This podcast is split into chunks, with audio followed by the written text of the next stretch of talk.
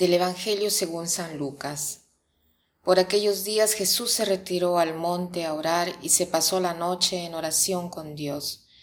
Cuando se hizo de día llamó a sus discípulos, eligió a doce de entre ellos y les dio el nombre de apóstoles.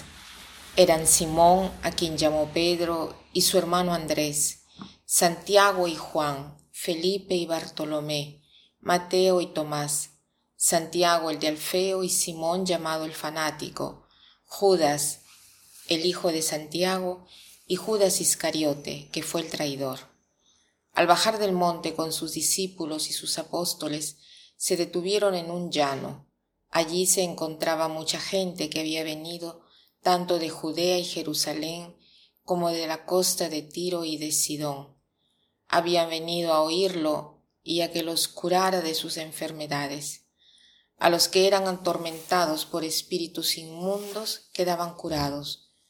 Toda la gente procuraba tocarlo porque salía de él una fuerza que sanaba a todos. Hoy el Evangelio nos presenta dos momentos. Uno es que después de haber rezado, orado, Jesús sube a la montaña y elige a los doce apóstoles.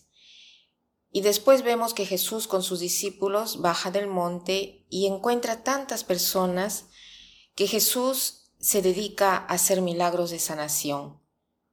Quisiera ver en primer lugar el, eh, el, primer momento donde Jesús pasa toda la noche en oración. Esto me sorprende porque Jesús antes de hacer una cosa importante se toma siempre el tiempo para estar con Dios Padre. Y acá vemos que Él pasa toda la noche orando antes de tomar una decisión importante. Esto es hermoso, aparte porque acá nos dan también eh, los nombres de los apóstoles, ¿no? A veces en el Evangelio se hablan de personas sin nombre y acá en cambio nos hace ver la importancia del nombre de cada persona. Pero lo que quisiera sugerir en cuanto a este tiempo es que cada uno de nosotros podríamos pensar en qué momento hemos escuchado al Señor llamarnos por nombre. Porque este Evangelio no es solo para ciertas personas que Él ha escogido. Jesús escoge a todos nosotros, tiene una tarea para cada uno de nosotros. Pero esta tarea eh, es diversa porque acá Él elige doce pero en las cartas de San Pablo vemos que cada uno tiene un lugar en la iglesia. Entonces hoy tomémonos el tiempo simplemente para recordar el momento en el cual hemos escuchado a Jesús y hemos escuchado también nuestro nombre. Y si no hemos tenido esta experiencia, sintamos, pidamos a Él la gracia para escuchar que nos llama por nuestro nombre y escuchar también la misión que Él tiene para nosotros. En un segundo momento vemos que Jesús baja y sana a las personas. Jesús es muy eh, generoso. Cada persona que viene donde Él lo sana, especialmente si tienen la fe o si hay un amigo que lo lleva. De repente es el amigo que tiene la fe, como por ejemplo los cuatro amigos que llevaron al paralítico, ¿no? que lo hicieron bajar del techo y Jesús lo cura.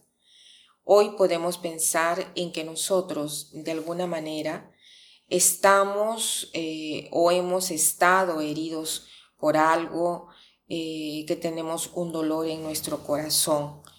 Eh, tengamos el coraje de acercarnos de modo intencional a Jesús para pedirle la sanación, porque Jesús es muy misericordioso, Él quiere que vengamos hacia Él para ser curados pero debemos tener también el corazón abierto para este encuentro, porque a veces Él no da lo que le pedimos, ¿no? aunque esto no quiere decir que Él no está respondiendo a nuestro deseo de sanación, porque a veces Él ve una herida abierta que Él quiere tocar, pero no hay nuestra, no, no encuentra nuestra disponibilidad, ¿no?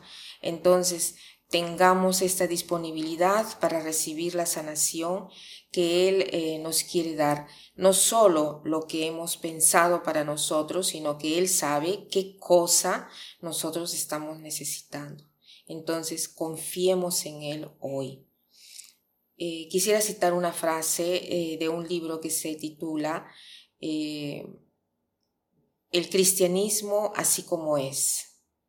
Dice, como han sido monótonamente semejantes todos los grandes tiranos y conquistadores, y cómo son gloriosamente diversos los santos.